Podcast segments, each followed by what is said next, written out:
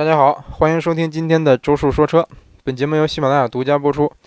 嗯，前几天提到的那个撞翻朗逸的比亚迪唐的车主，最近上央视新闻了。嗯，很欣慰啊。他先在微微信群里说自己已经撞过七辆车了，每一次都是对方全责。然后深圳交警就调查一下他的事故记录，发现没有那些记录呀，没有那些事故记录呀。然后给他打电话，他开始不接受采访。啊，后来他他跟交警说，说我没有上传过这个这次事故的视频，我不我都不知道这个视视频是谁传的。然后怎么着怎么怎么着，是装的很无辜的样子。嗯，嗨，怎么说呢？你说你行车记录仪里的视频是不是？你自己还在还骑着家发帖说自己的行车记录仪什么牌子的，说自己有三个行车记录仪。嗯，你然后你现在说视频不是你传的，不是你传的，那是我传的呀。哎，好吧，我这个我不知道这个车主是是智商有问题，还是说在在怀疑那广大人民群众的智商啊。然后他最近最新的消息里，他他这个应该是接受采访了，应该是接受央视采访，然后说，呃，承认自己在微信里说的那些话是在吹牛。嗯，怎么说呢？嗯，皆大欢喜，因为你不你不知道他他他说是吹牛是是真是假啊？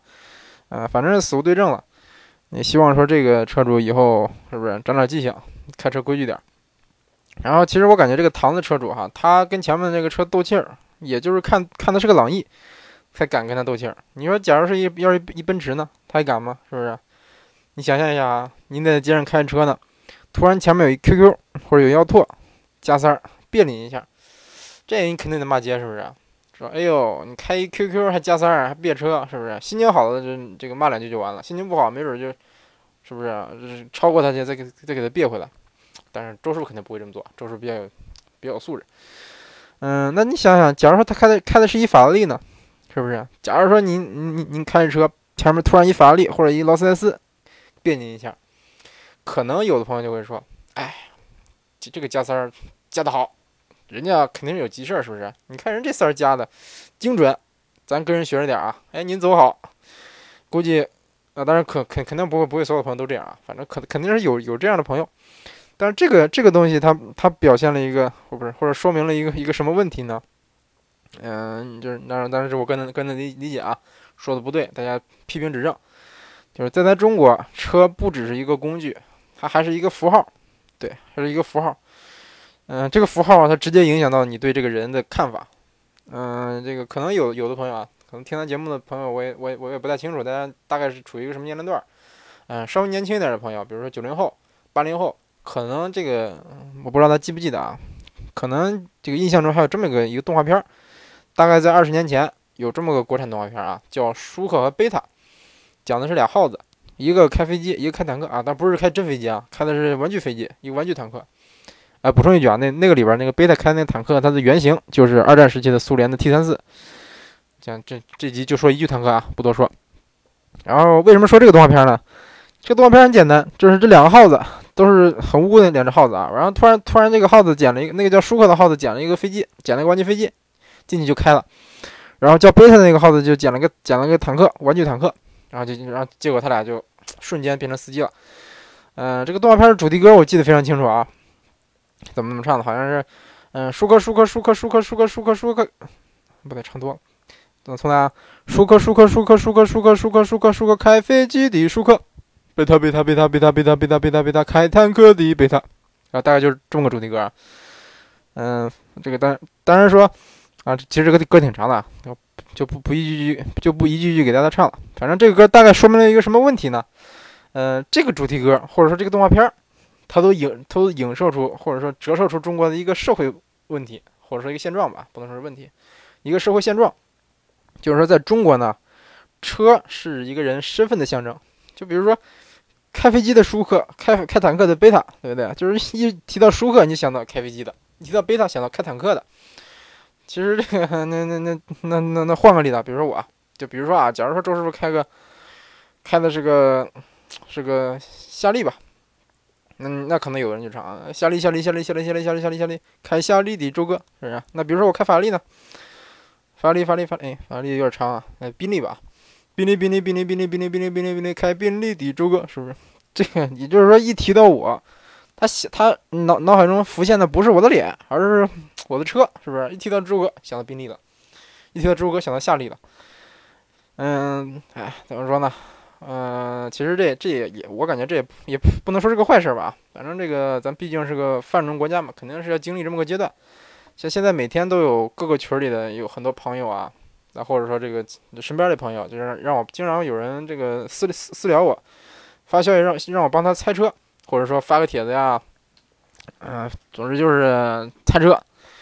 嗯，比如说啊，就是他朋友圈谁谁谁发了个自拍，露出个头枕，露出个车顶，露出个方向盘，然后图发给我，说您猜猜这什么车呀？帮我看看这什么车呀？比如说我前女友换车了，隔壁王二狗买了新车了。是不是？我得看看他混的怎么样。我看上一妹子，她朋友圈里有这么个照片，我得我得看看她开的什么车，看她经济条件怎么样。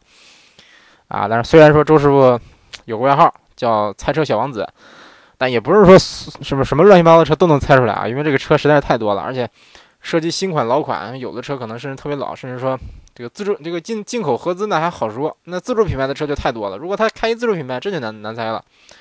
啊，很多自主品牌，这别说车车款了，连那个品牌的名称我都没听说过，像什么猎豹啊、什么野马、川崎野马什么都都没听说过。然后别说说给你再给你个车让你猜了，再说他们一般发的图不是说不是说给你个前脸让你猜，给你前脸就不用猜了，给你个 内饰的一个就一个，比如说这个一呃前车窗吧，呃就露了一丁点内饰，就是露出这个下面下边这个风挡下边接着那个呃前风挡那那块有一点点。内饰，或者说车一个车顶露出个灯，露出个这个阅读灯，或者一个拍车窗露出个把手，就就是就让猜。哪怕哪怕是有的车就拍后视镜，就一个后视镜，然后折射出这个后后边有一点车身，这太难猜了。这这怎么说呢？当然这个经常周师傅经常猜对啊，但是说这个猜对是能猜对，有时候能猜对，但是肯定是要付出很长的时间。我得我这比如说这个一看这车像什么车，我得去查一查。对对？反正是是挺麻烦的啊，挺麻烦的。呃，这个这个，总之这反映出反映出什么问题呢？啊，对，为什么有人叫我猜车小王子呢？因为之前我在汽车家，呃，他在新浪微博有个活动，就是每天中午两点、下午两点，他有个猜车活动。我有一次他他只是周一到周五有有这个有这个活动，然后我记得我是，嗯，有有段时间就是连连续猜中了五次，呃，四次五次我忘了，因为他是。他是抢答，就是你你在这个地方回评论的，在这个微博下评论的这个第一个答对的人能得到奖品。然后有开始是汽车之家那个金金属，呃，不是金属车标啊，金属质感车标，啊，到后后来就是给积分，嗯，反正这个我当时记录就是连续猜对了五次啊，因为其实还挺难的，其实相当难。他他发图经常就是最开始是，他不是说给你个图让你猜什么车，那太简单了，给你四个图。四个图是一个车的这个车的四个细节，但是有一个地方不是这个车，然后让你猜找哪个哪个不是，但是你你还得说说这四个车是是什么车来。嗯，总之这个啊，行行总总之其实挺挺复杂的啊，就在就是就在那时候练就了一身这个凭细节猜车的一身好好本领。嗯，好吧，这个扯远了啊，顺便吐槽一下啊，汽车之家它这个办事效率是真低啊，当时他这个我当时中了四个车标。结果只只到了两个，有两个就直接寄丢了。嗯，我我好吧，我再吐槽一下汽车家。我感觉现在现在汽车家这个虽然说虽然说现在规模挺大，但是有点这个尾大不掉的感觉。嗯，之前我有一次这个在日本的三菱店里拍到了一辆这个纯电动版的这欧蓝德啊，因为当时这国国内的欧蓝德还没上市呢，我就把这个车算谍照吧，就发到这个汽车家的。嗯，发发发给汽车家叫谍照组，然后他然后他给我发了个邮件，说这个把您的 ID 发给我，我给您嗯和地址给我，给您给什么个奖品，或者把 ID 给我，我给您发那个经销券怎么着怎么着，然后还说说说说会给我署名，但是我我其实我给他发照片的时候我已经注明我是谁了，但是他在这个文章里并没有说署名，没没有注明是我提供的这个照片，而且到后后来我给他回邮件，他再也没有回过我，也没有给我发奖品，反正这点儿啊就很不爽，哎很不爽，那就不不是不是说。有没有奖品的事儿？你起码得注明是谁是谁给你发的，对不对？嗯，好吧，简单批评一下汽车家。那说正事儿啊，嗯，就是说这个现在层出不穷的猜车问题，它反映的出出一个什么现象呢？就是，嗯，咱中国大家很很多人都倾向于拿这个车来衡量一个人的经济水平，或者说可也可能能衡量一个人的品味啊。但是其实并不是所有人都说是我混得好了，一定买好车，对不对？你就比如说，有的人他可能趁个趁个几十万，或者说趁个几十亿、几十亿，他可能只买个比亚迪，只买个吉利，是不是？有可能。就是有的人他他不觉得说我钱多了我得花在车上，有的人说我把车我钱拿拿来买房吧，我不买车买房吧，是不是？咱也有也有的人说啊有有钱我就都花了，我我买车买什么买奢侈品什么的，对不对？也有人就是我就攒着，我什么都不就不花，这都都有可能。就举个例子，比如说三十万的奔驰 C 级，就比如说你看你旁边有个人买了个买了奔驰 C 级，你怎么能通过这个奔驰 C 级判断他有他他有多少钱呢？是不是？就比如说同样是三十万一个奔驰 C 级，有的人是可能全款买的。有的人可能他得贷，他三十万的车，他要贷款二十万，对不对？还有的人可能本来看的是 E 级，或者看的是五系，还看的是四五十万的级级别的车，突然间进店一看，哎，C 级这么漂亮啊，新 C 这么漂亮，内饰外观都都比比 E 级好看，买买买，就买了。还有的人可能本来看的是帕萨特，然后突然间发现，哎，我加几万能买奔驰，我买奔驰吧，是不是？都都有可能。啊，说那那我再举个极端点例子啊，就是我我认识个一个一个日日本人，他是一个小学老师。三十出头吧，三十出头，开一个日产马驰，然后他，他虽然是开的马驰，你可能觉得单单凭这个马驰或者凭他的职业，你可能觉得这人是不是挺穷啊？是不是？但是他戴的表，他戴了一块劳力士黑水鬼，这块表就比他车贵了，是不是？但你你要说说他他车便宜，那人为什么戴那么贵的表呢？所以说，我是觉得吧，人和人的消费观念不一样。你比如说我，我是拿一年的收入来买车呢。还是拿三年或者五年甚至十年的收入来买车呢？是不是？我是攒够了钱全款买车呢，还是说我直接就就付个首付贷款买车呢？是不是？这些，呃，但是我肯定没法帮您拿主意。但有一点，您买车一定要清楚一点，就是说你买车是为了什么？我是为了拉人拉货，是纯家用还是商用？是不是？是单纯的代步还是买来撑门面？是不是？还是你你想你是想追求驾驶乐趣买个买个玩具呢？还是干什么？所以说。哎，怎么说呢？现在很多朋友朋友跟我，比如说提买车的问题，那啥都不说，直接就说周师傅，十五万买什么车？二十万买什么车？你这这个 你这可以可以选的车型太多了，你直接上来，你可选的车型少说有光合资二三十款，是不是？或者四五十款，或者你要算算算自主品牌的多了，那真数不清了。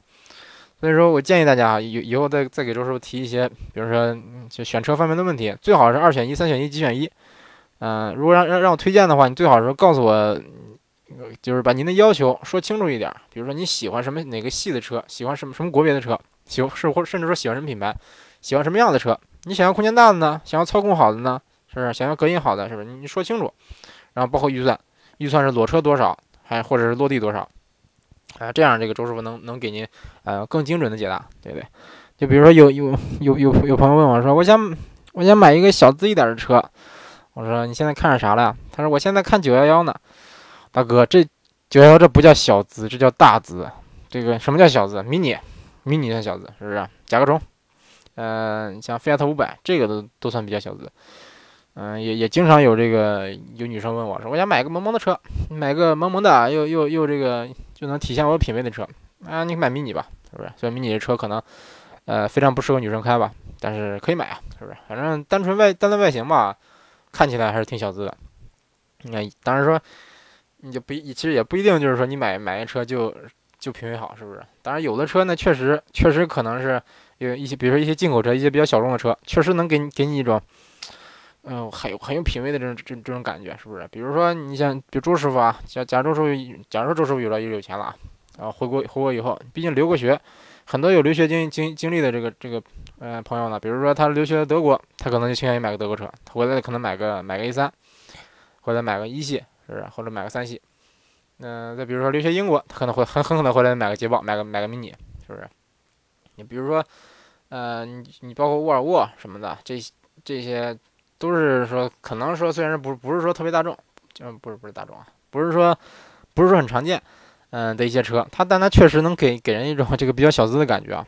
但是说一般这类车，它它整体都是毛病比较多，嗯，英国车呀，包括捷豹，尤其是捷豹。包括迷你，但反正毛病都不少，啊，哎，总之这个有的，这种小资的车，有的品味，它一般来说就不会让你太省心，啊，哎，但是但是他其实有有的有的朋友他他不在乎这个，你就包括买路虎的，是不是？买路虎的，他很多人就不在乎车出出毛病，嗯，你再比如说，这举举个朋友的问题啊，说我想买一宝马，我会不会别人会不会觉得我是暴发户啊？我怎么知道你是不是暴发户啊，哥？这。这很多问题都都都都让我这个不大好回答。你比如说，周师傅，日系车能不能买？会不会被人砸呀？会不会不给我加油啊？会不会有人说汉奸呢？哎，我怎么知道会不会被人砸呢？反正我们那儿是没有砸日系车的。嗯，包括不给日系车加油，我是没见过。我们那儿周围人没见过。嗯，像南方我见过图，但是都是，但是有后来有人有人这个澄清说是 PS 的。你细想想，加油站国营加油站，他敢不给不给日系车加油吗？是不是？你要说你要说这个员工员员工他敢敢做这个主吗？你要说这个加油站老板。我就不信说来日系车不给加油，我真不信。嗯，总之你你要是怕这个，你买日系车怕别人说你汉奸，就别买呗，是不是？嗯，那个你买了这不是给自己找别扭吗？或者还有人问说德系车能不能买？德系车是不是一定烧机油？德系车会不会烧机油？哎，这有几率，有肯定有这个几率，但是你也不能说保证就就一定烧，也不能保证一定不烧，对不对？还还是那句话，你要是怕，你要是担心什么，你真担心的话，我跟你说了，你未必信。是不是？你也不不用问我，你可以问一问车主，是不是？嗯，再比如说，可能有有朋友问说，嗯，周师傅，自主品牌能不能能不能买？我想买个哈弗，我买个吉利，我想买个长安，买个奇瑞，买个比亚迪。我我邻居会不会瞧不起我呀？我怎么知道你你邻居能不能瞧得起你？我又不是你隔壁老王，是不是？嗯，当然你你要是你要是怕别人瞧不起，你就买个贵点的车，是不是？你买一你买一个大买大众，不会有人瞧不起你吧？是不是？很多人觉得大众高级，是不是？或者你买买一个买一个豪华品牌，是不是？哪怕你买个贵点的车，我不信不信他会因为因为这个车瞧不起你。那当然当然，自主品牌也有贵的车，比亚迪唐三十万的，顶配五十万的，是不是？嗯，贵的车肯定是有。但是说，其实其实这点我感觉啊，其实很多很多朋友可能是买买了自主品牌的车，比如说买，比如说他买了个比亚迪唐三十万的，他然后有有的人就就会嘲笑比亚迪唐，呃，不是不是。不是嘲笑唐啊，嘲笑比亚迪这个品牌，就是觉得比亚迪嗯怎么着怎么着怎么着。然后他说 这这些朋友他可能觉得，哎，我买我买这个车花了三十多万呢，我花的可能不到三十三十多啊，可能快三十万，大几十万，二二十大几十万呢。你开朗逸，你开卡罗拉，你敢笑话我开比亚迪的吗？啊，这个怎么说呢？其实有时候吧，品牌这个东西吧，包括价位这个东西啊，就是很难说。如果说呃，当然说你就算说你花三十万买比亚迪，确实有的人他可能就对比亚迪有意见，你说是？他他可能他可能就因为这个瞧不起你，但他未必是瞧不起你啊，他可能可能是觉得，哎，怎么说呢？算换个例子吧，换个例子吧，比如说这个，比如说你你身边有个朋友，他买了 A 三或者买了 A 四，就比如 A 四买了个这个盖板的 A 四，嗯，盖板的 A 四这个这个叫什么什么进取，三五 TFSI 进取，好像是这个啊，你。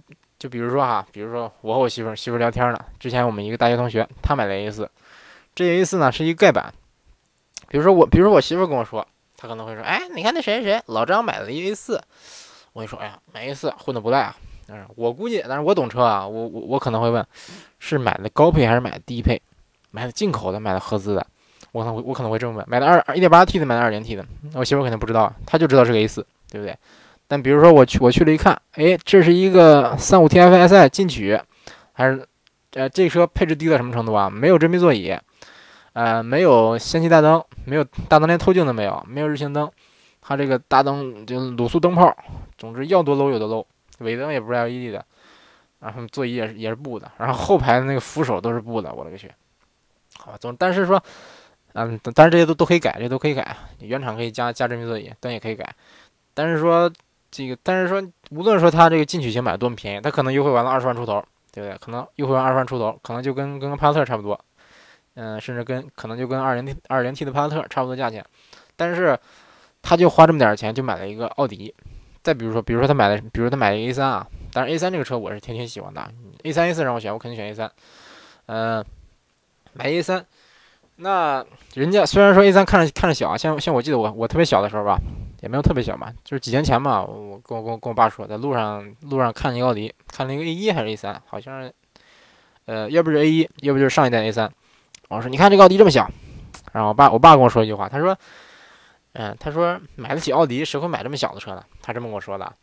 嗯，总之他可能在他印这个印象里边，觉得买奥迪人都都有钱，有钱的话可能就买大车，买 A 六，是不是？买 Q 五，他可能可能这么认为。嗯，换句话说，就就就还拿跟跟老张举例子啊，老张买买奥迪 A 三，无论是顶顶配还是底配，底顶配底配可能差十万块钱呢，但是像我以后跟我同学说，我可能说，哎，我我我一同学买 A 三，我之前之前咱咱班老张买，嗯，不不是，我懂车，我说说 A 三，可能有的别人就说，人老张买奥迪，啊，你可能一听啊买奥迪啊，可能你也你也也不一定会问说是买的什么车系，是不是买买哪款，买的什么配置，你可能未未必会问，但是。人家买一奥迪，买一豪华品牌，这能表现出人有钱，对不对？你可能这真的以后见了面，这见他车是发现，哎，他是个 A 三这么小，但是这个 A 三给他带来的面子，或者说给给他背后带来的这个口碑，不能说口碑吧，呃，这他怎么说的？就是给他带来的影响是一个比较正能量的，是一个比比较什么的啊？反正就我来说，比如说我我我哪个同学之前，比如之前混的不好，现在突然间买奥迪了，给我的感觉就是人家混的比以前好了。是不是就给我给我一个比较正能量的感觉？但是比如说啊，换句话说，那以以后以比如说谁谁谁买了个 QQ，那无论说他他他家家里趁多少套房，他家里有多少钱，反正他买了一 QQ，那我们之前之前谈论的时候，可能就会说，哎，你看那些老张或者老李买了一 QQ，嗯，这是大家可能说啊，人可能最近是不是生意上不大好啊？是不是？可能家里有什么有什么跳有什么问题啊？怎么怎么着？呃，可能可能就会这么评评头论足。所以说，如果说您真的是。您真的要是说挺在乎这些背后的议论的话，嗯，就要不就别买自主品牌，或者说，如果说您当地当地人就是，比如说在在在小地方小城市，比如像我们家二十线城市，嗯，本可能是自主品牌多一点，可能是别人别人对您也不会说因为因为就就因为你买了个长安，买了个吉利，买了个奇瑞，就就这个看不起你或者或者怎么样的。但是，啊，具体他们怎他们怎么看你，我是不知道的。如果说您您真担心这个。你就稍微咬咬牙上个合资，或者说，啊，或者说这个买个好一点的品牌，对不对？那看你咬牙咬牙的程度了，啊，当然我我，但是可能有有朋友就说了，说你就是你这是不是，你这是不是瞧不起自主品牌啊？对不对？包括前几天在群里跟一些朋友讨论讨论某自主品牌的问题问题的时候，就有有朋友问我，就有朋友说，你这对他，你这对比亚迪有偏见，是不是？对自主有偏见啊？首先我是尽量客观的，你看我。说说我这个，我就就算自我那么不喜欢大众，我也我也不会说大众就是个垃圾品牌，是不是？我也觉得说大众它也有文化有情怀，是不是？有自己的特点，我日系车、德系车、韩系车都有自己的特点，是不是？这个也我也没有说因为我个人的看法去贬低某某些品牌，包括自主也是这样，我是尽量客观的，但是说我个人对自主品牌的偏见哈，呃，确实多多少少有一点儿。虽然说这个自主品牌最近进步是很大的，进步是特别特别大的，但是说因为我个人的或者说家庭或者其他亲戚或者朋友，他们这个买自买过自主品牌的车，嗯，跟我的反馈来来看，这个我个人是不大推荐自主品牌的，或者说，嗯，心里有点打鼓，就是有点怕。你让我买，我肯定不会买，还不是肯定不买，我我应该是不会买。嗯，但是呢，哎，不是我我我自己不买是因为我对那对它有偏见啊，但但大家大家可以买，大家可以买啊。还是说看自己看看自己预算，因为因为我就比如说我我如果买车的话，我的预算可能是，嗯，不大适合买买自主，就是买自主的话，就是买不到什么我喜欢的车型，所以说我所以说我不考虑啊，并不是因为它自主自主品牌车就不好，现在自主品牌跟合资车的差距也是越来越小了，或者说有有一些自主品牌甚至能在一些方面超越合资车了，但是呢，自主品牌它的问题在哪儿呢？一个是三大件儿一直做不好。嗯，这个是不能说说，可以说可以说一个硬伤吧。你像现在自主品牌，有多少有这个完完全全自主研发的发动机的，对不对？有多少有完完全自主研发的变变速箱的？有哪有哪哪几款车，它的这个变速箱发动机匹配能匹配的很很好的，对不对？或者说底盘调教好的很少，真的是很少。很多品牌还是说靠的是这个合资合资厂商给他提供的发动机，或者说提供的这个零配件零零部件。啊，你包括这自主品牌很多都是靠这个日日系日系品品牌日系的这些零部件供应商来给他提供零部件的。你比如说这个 CVT，国产 CVT 就不多，或者说其他的很多关键零部件都是都是靠这个国外的厂商提供的。所以说现在自主品牌有的车它的价位也是居高不下，哎，可以理解，反正可以理解。嗯，而且还有一还有一个问题啊，就是自主品牌它跟合资比合资比的话，嗯，它我感觉可靠性哈，就就是说不能说可靠性吧，就是。它可能你去店里试驾新车，你感觉还不错，但是过了开了三三三五年，这个车就跟以前不一样了，呃，就就跟刚买的时候完全不一回事了。但是如果说合资合资合资厂合资品牌的话，当然也不是所有品牌都这样，有的品牌那就是你可能同样开这么几年，开三五年，它可能这个车况就会就会好一些。你就比如说，比如说，嗯，我我带有辆奇瑞，老奇瑞，忘了叫什么了，反正开现在应该是八年八九年了吧，十六万公里。嗯，反正这个车已经车况已经差的不行了，但是他也不是说也不是说多那什么，它就是平常经常跑经常跑高速，嗯，也没有说激烈驾驶或或或或者怎么怎么样的，反正就是一进去一股汽汽油味儿，一股这个废气味儿，然后噪音大的，我再大大大的不行了，真的。然后这个包括这个底盘儿，哎，那那那那个时代的车也不要求底盘怎么样，主要是它这个。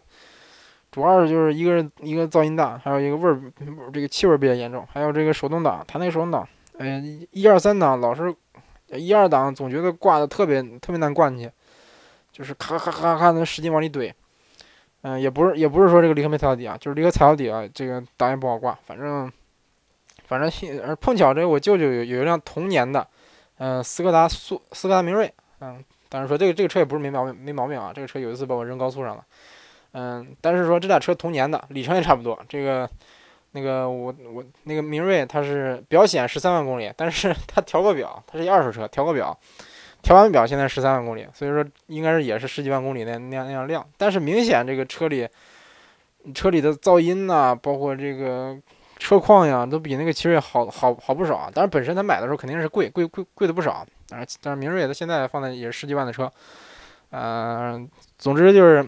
通过这一点儿，大概能看看出来合资和自主有一个什么有有什么差别，就是你可能新车阶段或者新车阶段确实可能跟嗯感觉不不不会多差，但是你可能开开了很长时间以后，你觉得就是不是不一回事了。所以说有有什么车，但是说这是我说的奇瑞是很早很早很以前了，八年前的车了。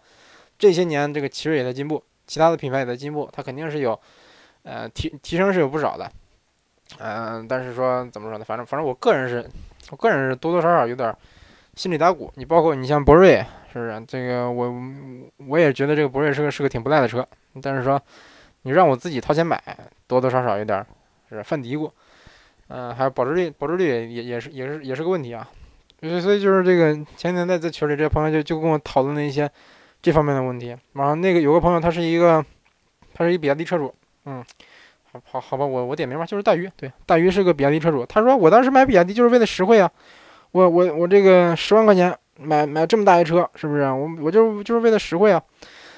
我觉得这个确实说，嗯，在那个时候买买那个买他那个车，确实算算挺实惠的啊。但是说，我感觉不是说实不实惠的问题。你就你就比如说这个，你就像我吧，我买车我不是图实惠，我图图实惠的话，买买买个，比如说，嗯，宝骏五六零，是不是？或者说买买个这个朗逸啊什么的也也挺实惠的，对不对？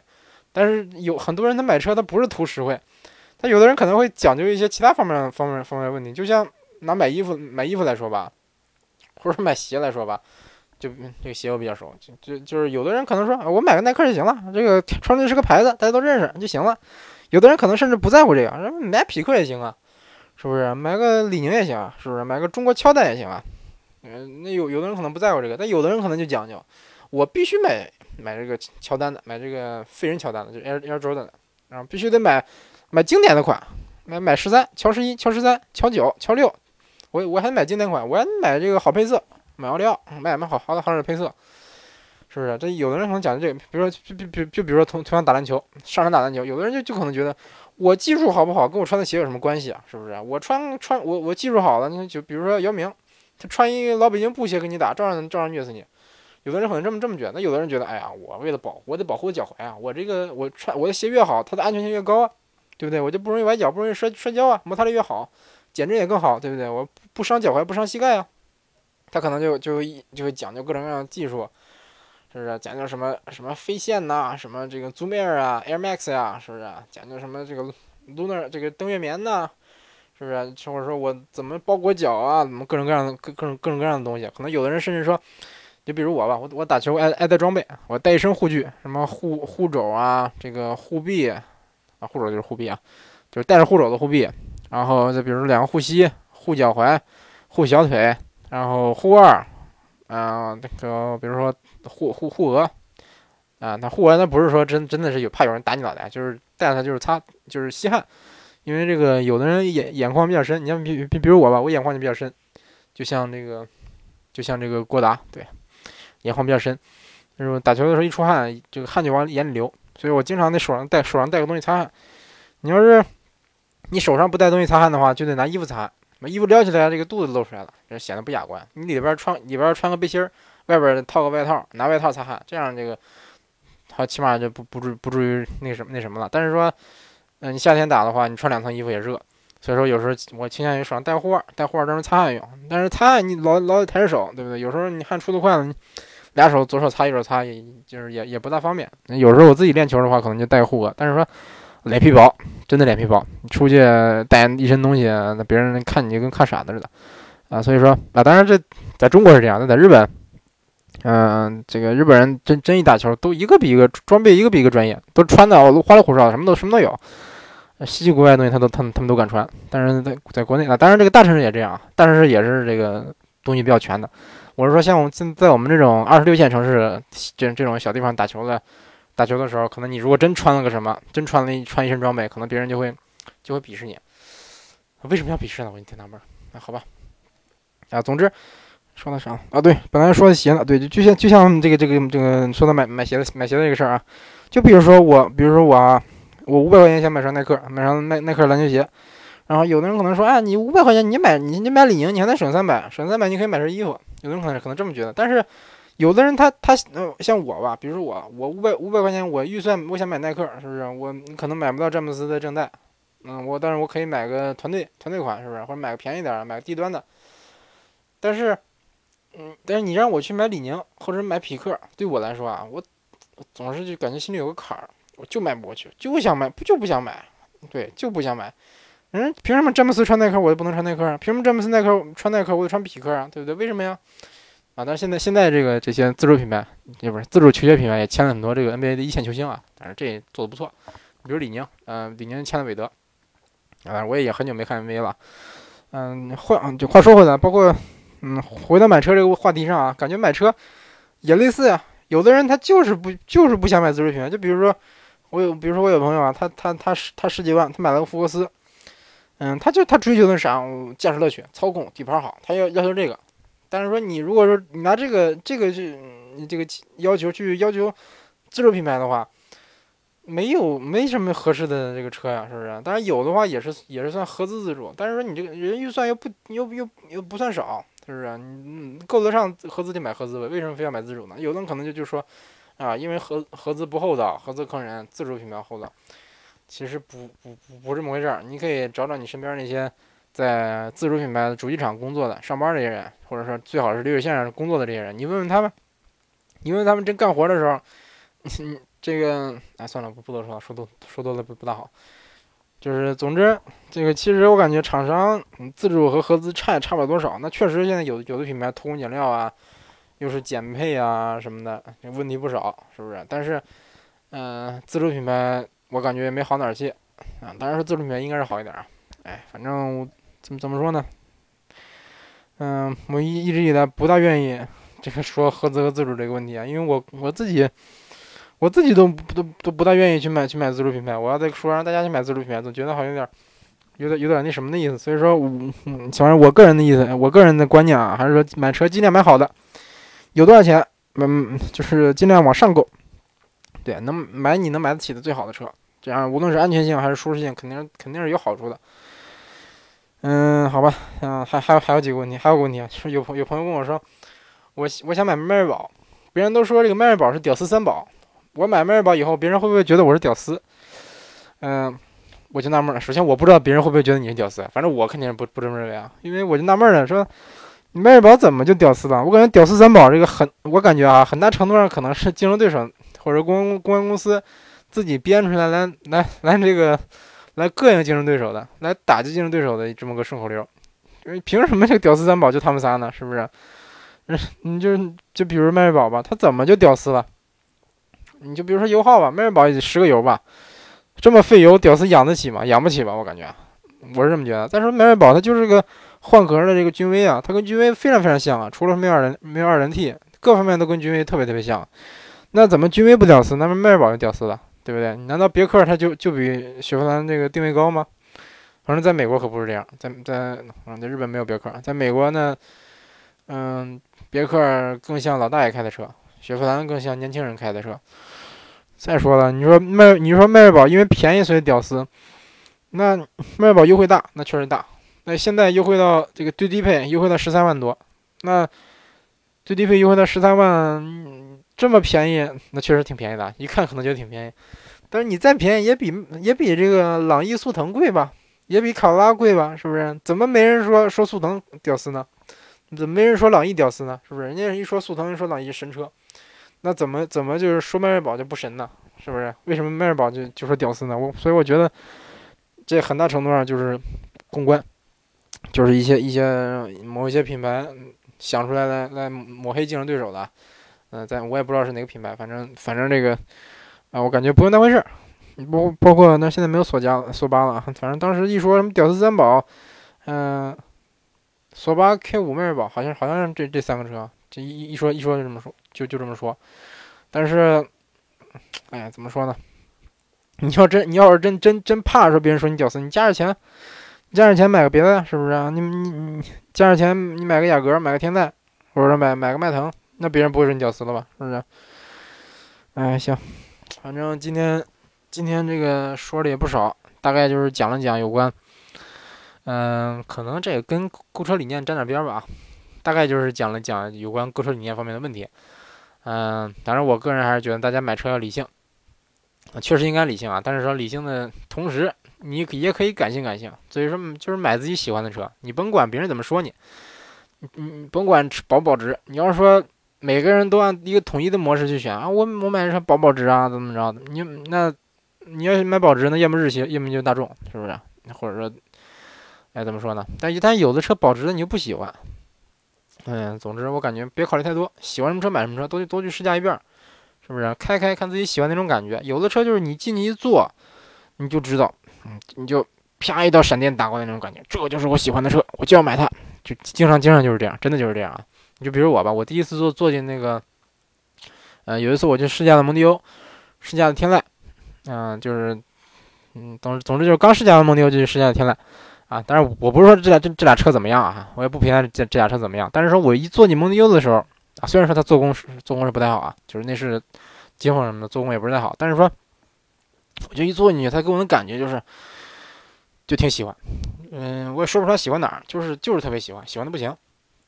嗯，包括那个那个味道啊，但是就算是当然说这个很那个都说福特车里味儿，确实那个车是比较有比较味儿的。但是说我当时就感觉，哎，这个味儿确实是味儿啊，但确实。挺喜欢的，可能是甲醛或者不知道不知道什么，但是就就喜欢这这这种味儿，就进去感觉哎呀，呃，这个感觉这就是我喜欢的车。试驾完以后，哎，也挺喜欢。虽然说这变速箱反应的比较反应比较慢啊，然后油耗可能比较高，但是然后试完以后又去试天籁，天籁更舒服更好开，油油耗更低更安静，空间更大。但是反正就就能开来说啊，就开来开去感觉就是不喜欢。虽然说我也它各方面都感觉还不赖，但就是喜欢不起来。嗯，这所以说有时候就是这样。所以说有很多车，不是说我跟你说这个车好不好，我跟你说这车怎么样。很多时候车怎么，它具体的具体的这个情况啊，或者你对它的感觉跟别人说的不一样，跟你听来的不一样。有的车就是我，嗯，我我一想想象它什么样，进去一一试驾，哎，就是这么就是这样。但很多车你一开就跟想象中完全不一样，真的。所以说我建议大家，首先买车一定要买车理性，然后也也要感性，然后买车一定要试驾。哎，反正今天，嗯，说了三十多分钟，嗯，哎，怎么说呢？其实昨天昨天那个没更新啊，今天算是，嗯，算是补一下昨天的节目啊。昨天晚上这个，昨晚晚上帮一个一个老朋友，这个给他他给我咨询了咨询有关买车的问题，嗯，因为他对车一点都不了解，所以跟他一一说说了好长时间，说到半夜，然后节目也节节目也没有更新啊。啊，我现在是尽量一一周更一二三四五，尽量，反正尽量多更吧，尽量一周五更吧。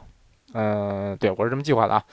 那行，嗯，感谢大家收听今天的节目啊，也希望大家，呃，希望大家这个也可以说加加我们这个微信群，来来跟周师傅面对面讨论，嗯，跟周师傅来提问题。当然，这个我们群里有很多很多这个大神，大家也也很乐意帮你解决问题。嗯，也希望大家能关注一下周师傅的其他节目啊。啊，得记住啊，要关注啊，关注周叔这个这个用户，嗯，这样以后周叔周叔有什么新新视频的话，不是有什么新音频的话，大大家也可以及时听到。那行啊，希望大家积极的点赞、评论、打赏啊，最近一直没说点赞、评论、打赏，嗯，最近周叔点赞点的非常少，希望大家支持。那行，那咱今今今节目说到这儿啊，凑凑了四十分钟，下期节目再见。